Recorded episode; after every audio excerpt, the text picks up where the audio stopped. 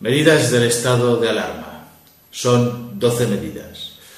El Real Decreto 463-2020, publicado el 14 de marzo y ya vigente, establece 12 medidas del estado de alarma. Son medidas relativas a la crisis sanitaria, a intentar parar las infecciones de coronavirus. No son medidas de tipo económico, no son medidas de tipo fiscal. Son medidas simplemente para parar las infecciones, la transmisión del coronavirus o el COVID-19. Las otras, las medidas de carácter económico, de carácter fiscal, de carácter familiar y todas las ayudas se van a ir, esperemos que se vayan a ir haciendo en los sucesivos decretos que va a ir sacando el gobierno. Ha sacado ya dos, los comentaremos en otro vídeo, el decreto 6-2020 y 7-2020, pero son unas medidas, como veremos, muy, muy escasas. Por ahora existen 12 medidas en el decreto del estado de alarma. Os las comentamos y os las explicamos. Soy Josep Ruach, abogado, colegiado ICAP 21814. En este canal de YouTube quiero compartir contigo mi experiencia para que de algún modo te sea útil en la vida. También espero aprender de tus comentarios. Te invito a que te unas a mí en la búsqueda de la verdad, aunque sea subjetiva, cada semana en Ruach Legal TV. Es importante hacer una puntualización.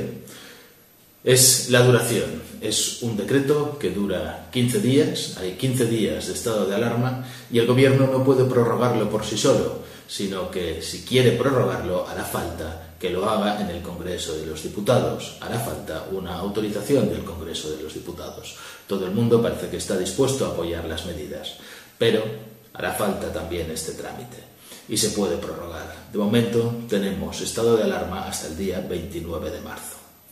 ¿Y quién es la autoridad? ¿Quién es la autoridad competente?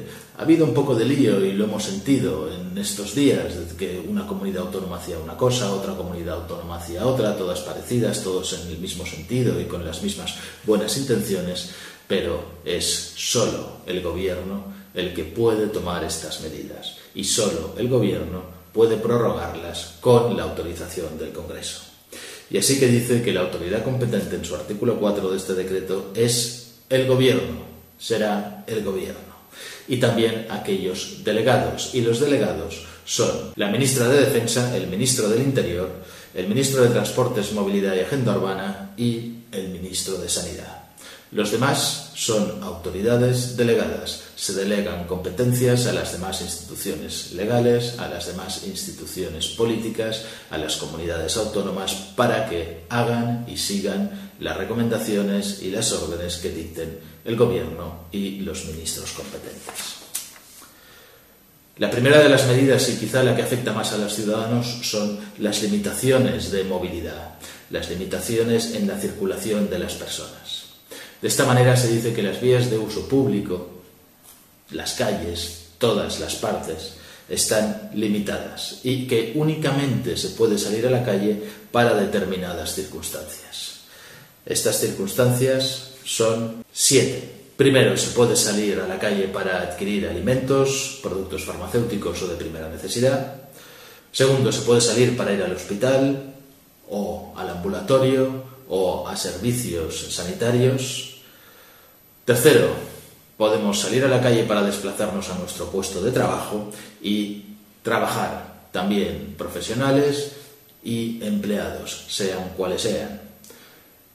Cuarto, está garantizado la vuelta a la residencia habitual, al lugar en donde vives desde tu lugar de trabajo. Quinto, se puede salir a la calle para el cuidado de mayores, para el cuidado de menores, personas dependientes, personas discapacitadas, etc. Sexto, se puede ir a la calle para ir al banco, para sacar dinero, para hacer las cosas que sean necesarias y que podamos vivir. Se puede salir por causas de fuerza mayor, causas de fuerza mayor pueden ser cualesquiera, igual pues un accidente en casa es una causa de fuerza mayor. Y finalmente, cualquier otra actividad parecida, de análoga naturaleza, dice el decreto, a las anteriores, pero en este caso se puede salir solo de forma individual, no acompañada, a menos que estemos acompañando pues, a un menor que se ha hecho daño en casa, por ejemplo o aún mayor que tenga que ir a un centro hospitalario. Claro, si nos movemos y nos tenemos que mover por las vías como particulares, necesitamos poner gasolina, por lo que también está permitido salir de casa para ir a repostar a las gasolineras cuando haga falta.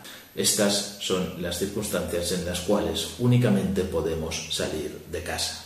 Segunda medida, requisas temporales y prestaciones personales obligatorias. Esta medida prevé que se pueda intervenir y que se puedan requisar cosas que sean necesarias para combatir la enfermedad, como por ejemplo más mascarillas para poder repartirlas, como por ejemplo alimentos para poder repartirlos si hubiera una situación de desabastecimiento. 3. Medidas de contención en el ámbito educativo y de la formación. Esto ya está pasando en algunas de las comunidades autónomas, pero ahora desde este decreto están suspendidos todos los cursos, todas las formaciones, todas las escuelas, las universidades también. 4. Medidas de contención en las actividades comerciales y equipamientos culturales o recreativas. El decreto Suspende la apertura al público de todos los locales y establecimientos minoristas con algunas salvedades, es decir, con todos los comercios, las tiendas. Las salvedades son, sin embargo, bastantes.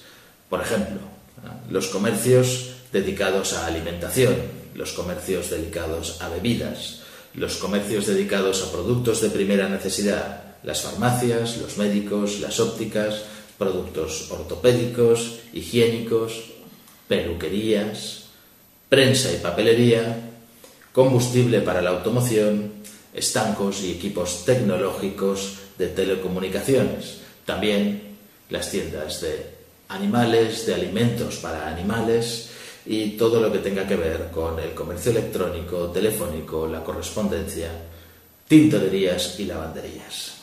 Como veis, todo está más o menos pensado pensado para que podamos mantener una higiene adecuada, podamos alimentarnos, podamos suplir las necesidades básicas mediante los comercios y no haya un desabastecimiento y podamos cuidarnos.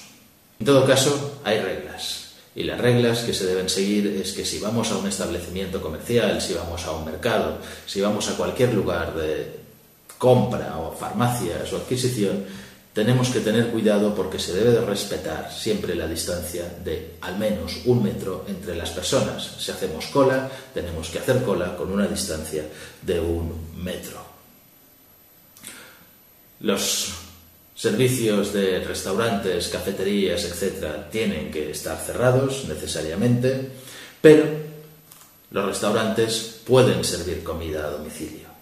Es decir, no podemos ir a comer allí, pero si quieren repartir comida a domicilio y nosotros la podemos pedir por teléfono, esto es posible y también es posible salir de casa para ir a buscar la comida al restaurante o al lugar en el que la hayamos pedido. Quizás sea una forma en que puedan subsistir o generar algo de dinero estos comercios que lo van a pasar mal. Desde luego, todas las actividades que convoquen a varias personas, ya sean verbenas, desfiles o fiestas populares, es lo que dice el decreto, que también están suspendidas. En relación a las iglesias, los lugares de culto y las ceremonias civiles, dice que no están prohibidas, que se condicionarán a que se puedan tomar algunas medidas organizativas, consistentes principalmente en que se pueden celebrar, pero que siempre se tomen las medidas de seguridad higiénicas necesarias y que se puedan celebrar en lugares en los cuales las personas puedan estar separadas al menos un metro. Con independencia de ello, la conferencia episcopal y las iglesias han suspendido sus ceremonias. Medidas para reforzar el sistema de salud el Sistema Nacional de Salud de los hospitales. Medidas en las cuales pueden acordar intervenciones de ayuda de asistencia civil a todas las personas que lo necesiten, de ayuda de transporte a quienes los necesiten, dejando en manos de las comunidades autónomas instrucciones precisas. Sexto, medidas para el aseguramiento del suministro de bienes y servicios necesarios para la protección de la, de la sanidad pública. De esta manera, el ministro de Sanidad puede dar órdenes para asegurar el abastecimiento de los mercados, para intervenir transitoriamente fábricas e industrias también para el mismo fin y puede practicar las requisas temporales también para protección de la sanidad. Siete, en materia de transportes. En materia de transportes, está claro que nos permiten ir a trabajar. Y como nos permiten ir a trabajar, ¿qué es lo que está prohibido? Lo que se ha hecho es una reducción, una reducción al 50% de todos los transportes marítimos, aéreos, ferroviarios, etc. Pero solamente los de larga distancia y media distancia. Los trenes de cercanías y las distancias cortas siguen prestando sus servicios con absoluta normalidad. ¿Para qué? Para que la gente pueda ir a trabajar. Y se obliga a las empresas de transportes, a las empresas de autobuses y a las empresas ferroviarias a realizar una limpieza e higienización diaria de los lugares en los cuales van los viajeros. Al mismo tiempo, también tienen que intentar los viajeros mantener siempre una distancia mínima de un metro entre ellos y no ir aglomerados. 8. Medidas para garantizar el abastecimiento alimentario. Dice que todas las autoridades, también las delegadas, todas aquellas que tengan que intervenir en los transportes tienen que hacer lo necesario para garantizar que todos los establecimientos en los que se vende comida estén realmente abastecidos y para permitir y asegurar el abastecimiento también de los centros mayoristas. 9.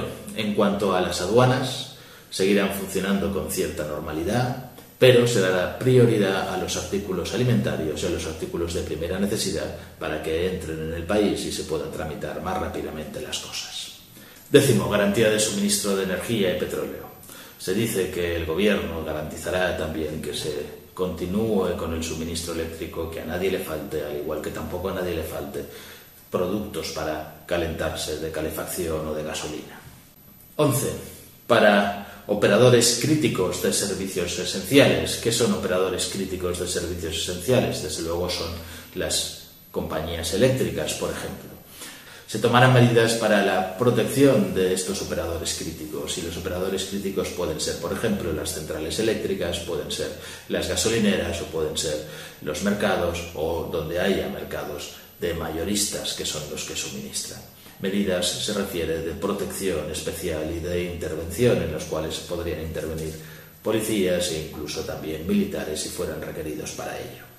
Y finalmente, 12. Los medios de comunicación, tanto los públicos como los privados, tienen la obligación de insertar en sus programas anuncios, anuncios informativos sobre el coronavirus, el COVID-19, sobre las medidas, etc. Y acabando con las medidas, se establece que habrá un régimen sancionador quien no cumpla con el decreto, quien no cumpla con las medidas, quien, por ejemplo, salga a la calle o organice una fiesta, puede ser sancionado. ¿Sancionado cómo? Con multas. Con multas que pueden ir desde 100 euros hasta 60.000 euros si se considerase que atentan a la salud pública. Son multas muy graves y quien las impone, las imponen los agentes de la autoridad y agentes de la autoridad son cualquier policía, cualquier guardia civil, cualquier guardia nacional y también todos aquellos que puedan ser habilitados como agentes de la autoridad. Podrían serlo los militares habilitados como agentes de autoridad. Para que estemos tranquilos, ya que no podemos salir de casa, ya que hay cosas que no podemos hacer, hay una suspensión de todos los plazos procesales. Es decir, si había que poner una demanda porque nos acaban de despedir y normalmente tenemos unos plazos de 20 días, estos plazos se suspenden mientras dure el decreto y también sus prórrogas. También se suspenden todos los plazos administrativos si tenemos que hacer algún recurso y no podemos ir al abogado o a nuestro gestor para que nos haga el recurso, también quedan suspendidos todos estos plazos. Y se suspenden también todos los plazos de prescripción y caducidad, que es lo mismo que os he estado diciendo. Cualquier plazo queda suspendido y no cuentan estos días en los cuales esté vigente el decreto. En definitiva, hay que quedarse en casa Podréis consultar el decreto en el link que os dejo en Mostrar más. Si abrís el desplegable encontraréis un link con el decreto. Son medidas que afectan a todos los ciudadanos. Nos tendremos que adaptar a ellas, tendremos que también tener cuidado en ser razonables en todo lo que hagamos, no solamente en salir a la calle, sino también en la compra. Es necesario que compremos lo que necesitemos, es necesario que compremos lo que nos haga falta, no volvamos a ir a los mercados a comprar para acaparar durante 15 días, 20 días o 10 días. Seguirá habiendo y el gobierno garantiza que no habrá ningún tipo de desabastecimiento. Y esperemos que con nuestra actuación no incrementemos la gravedad de la situación. Hay comida para todos, hay bebida para todos, hay suministros eléctricos para todos y además tenemos que ir a trabajar. Es una obligación. Si no vamos a trabajar, igual nuestras empresas y nuestros empresarios no pueden pagarnos. Tengamos también en cuenta que será muy difícil, es una situación, un círculo vicioso. Y si los comercios están cerrados, no se venden productos, no hay consumo, el consumo cae. Cae también el consumo de las empresas que están en Internet y que no venden cosas de primera necesidad. ¿Por qué? Entre otras cosas porque probablemente va a ser difícil que nos las traigan a casa y va a ser difícil que nosotros las tengamos que usar. Por tanto, es importante que esto dure lo menos posible para que no estemos tan afectados. El gobierno ha tomado medidas, os lo cuento en otros vídeos, medidas que hoy por hoy son insuficientes. La crisis que se nos avecina será gorda. ¿Por qué? Porque el círculo económico no va a funcionar. El círculo económico funcionará solamente en ciertos sectores y eso puede llegar a ser grave. Si te ha gustado el vídeo, suscríbete, dale al like, dale a la campanilla para recibir notificaciones de los nuevos vídeos y actualizaciones sobre lo que vaya pasando en el estado de alarma y cómo se va solucionando y pon tus comentarios. Seguro que son de utilidad a todo el mundo.